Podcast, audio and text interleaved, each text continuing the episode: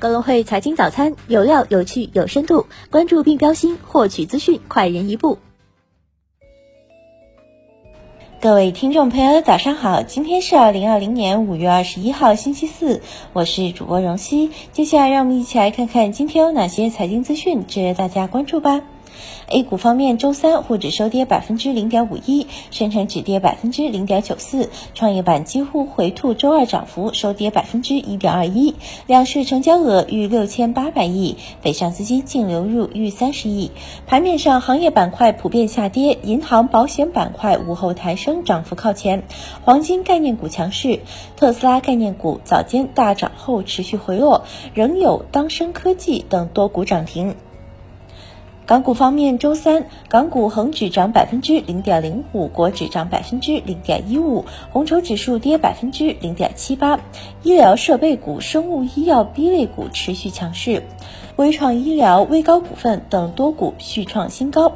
脉搏药业、歌礼制药均飙升超百分之十五，瑞声科技大涨近百分之七，领涨蓝筹。美股方面，道指涨百分之一点五二，纳指涨百分之二点零八，标普五百指数涨百分之一点六七。大型科技股多数上涨，亚马逊和 Facebook 股价创下历史新高。热门中概股多数下跌，瑞幸咖啡复牌首日收跌百分之三十五点七六，阿里巴巴跌百分之零点一九，百度跌百分之一点一二，京东涨百分之零点零九，拼多多跌百分之三点四七，网易跌百分之一点三六。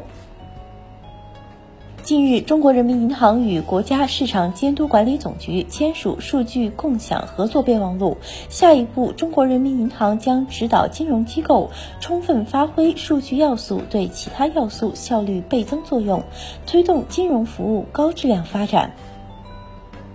农业农村部银保监会二十号在京召开视频会议。部署各地全面落实金融支持生猪生产发展各项扶持政策，促进生猪生产加快恢复，提高猪肉产品供给保障能力。国家税务总局五月二十号披露，一季度全国累计实现减税降费七千四百二十八亿元，小微企业获得税银互动贷款金额一千八百多亿元，出口企业办理退税免税三千二百亿元。工业和信息化部部长苗伟二十号表示，人民银行、银保监会等部门通过三次降准专项再贷款再贴现，为企业，特别是中小微企业和个体工商户提供低成本贷款，达到二点八五万亿元，对一百一十多万户中小微企业超过一万亿元贷款本息办理延期还本或付息。工业和信息化部表示，近期我国着力推动全产业链复工复产。截至五月十八号，全国规模以上工业企业平均开工率和职工复产率分别达百分之九十九点一和百分之九十五点四，基本达到正常水平。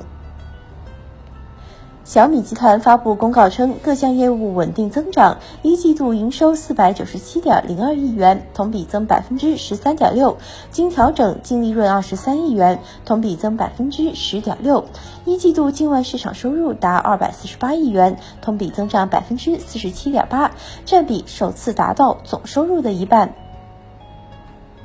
有瑞幸员工在某平台透露，公司开始裁员。瑞幸咖啡称，随着公司业务战略调整，个别部门涉及人员的转岗和优化，一些员工离职属于正常的人员流动，主要是在执行二零一九年绩效考核的末位淘汰制。劳斯莱斯宣布全球裁员九千人，主要涉及民航部门，料每年节省十三亿英镑开支。不过重组涉及开支约八亿英镑。